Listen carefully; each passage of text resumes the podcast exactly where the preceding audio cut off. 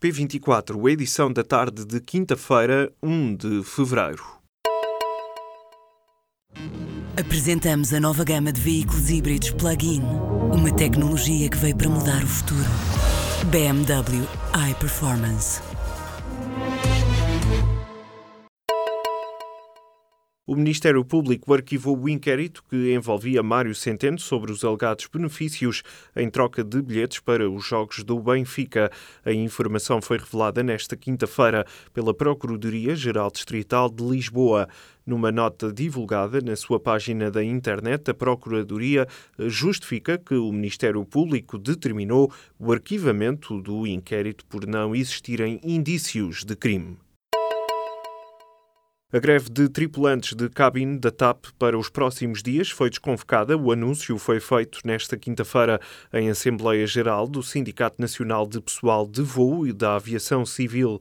A decisão foi tomada após reuniões entre os responsáveis do sindicato e da transportadora aérea. A paralisação estava agendada para os dias 9, 10 e 11 de fevereiro, período de férias de Carnaval. A Fundação Carlos de Gulbenkian vai vender a petrolífera Partex a uma entidade chinesa. O negócio é considerado já a maior viragem do modelo de financiamento da instituição criada a partir do rendimento do petróleo num comunicado, a instituição garante que, em caso de acordo nas negociações, a recomposição do património da Fundação continuará a realizar todas as atividades filantrópicas. A Fundação, dirigida por Isabel Mota, adianta ainda ter recebido várias manifestações de interesse. Para já, as negociações estão em curso. O principal suspeito da Operação Lex, o juiz Rui Rangel, não compareceu nesta quinta-feira às sessões marcadas no Tribunal da Relação de Lisboa. O juiz desembargador ia apreciar e decidir processos em reuniões com os colegas. Rui Rangel é suspeito na investigação de crimes de corrupção. Os investigadores acreditam que as verbas que recebeu são luvas que o magistrado terá recebido por dar decisões judiciais favoráveis às, às pretensões de quem lhe pagava. O Ministério Público diz que há indícios suficientes para levar os 19 arguídos dos comandos a julgamento. O curso 128 dos comandos do Exército ficou marcado pela morte de dois militares, Hugo Abreu e Dylan Silva. O caso remonta a setembro de 2016, sendo que vários militares foram acusados de abuso de autoridade por ofensas à integridade física. O debate instrutório começou nesta quinta-feira, depois de terem sido ouvidas várias testemunhas e cinco militares militares acusados. Depois da audição, a procuradora Cândida Vilar considerou que se mantinham todos os indícios levantados no início do processo. Uma equipa de investigadores do Japão e da Austrália descobriram que um teste de sangue pode detectar a proteína tóxica da doença de Alzheimer. O estudo foi divulgado nesta quinta-feira na revista Nature e mostra que biomarcadores no plasma sanguíneo podem prever a doença. Os cientistas referem que o teste envolveu casos reais, onde participaram cerca de 370 pessoas. Apesar dos bons resultados, os especialistas avisam que é preciso fazer mais investigações até chegar a um teste de diagnóstico capaz de detectar precocemente a doença de Alzheimer com apenas um teste de sangue. Nuno Artur Silva diz ter sido alvo de uma campanha difamatória reles, miserável e sem escrúpulos na RTP. O administrador com o pelour dos conteúdos foi afastado do cargo por decisão do Conselho Geral Independente. A entidade considerou que Artur Silva não tinha condições para continuar na estação pública por incompatibilidades.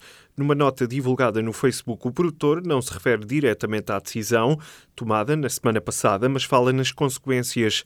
Nuno Artur Silva estava na RTP há três anos. A Caixa Geral de Depósitos volta a aumentar as comissões. Os primeiros dias de 2018 trouxeram o terceiro aumento de comissões no primeiro ano da gestão de Paulo Macedo. O agravamento dos custos penaliza duplamente os reformados, mas também os clientes ainda no ativo. As alterações ao pressário a fazer a partir de abril trazem vários agravamentos na requisição e pagamento de cheques. Em maio chega o pagamento de um euro pelos levantamentos de dinheiro com caderneta. Os clientes do Mega Cartão jovens entre os 26 e os 29 anos, perdem a isenção na conta ordem e passam a pagar cerca de 5 euros por mês. Em junho, a fatura chega também a empresas com operações no estrangeiro. Nesta sexta-feira vão ser divulgadas as contas da Caixa relativas a 2017. As visitas guiadas turísticas de grupos ao Red Light District de Amsterdão vão mudar. Os visitantes vão estar sujeitos a novas regras que prevêem estar de costas voltadas para as montras enquanto ouvem as explicações do guia turístico. O objetivo é evitar os olhares prolongados, as fotografias e os comentários às trabalhadoras do sexo. As medidas anunciadas nesta quarta-feira pretendem reduzir o congestionamento das ruas do bairro e deixam também uma série de restrições à circulação de bicicletas e segways. De acordo com o El País, as novas regras definidas pela Câmara Municipal de Amsterdão pretendem incutir respeito pelas mulheres e evitar as intimidações dirigidas às trabalhadoras em mais de 290 montras. A Red Light District é uma das maiores atrações turísticas da capital holandesa.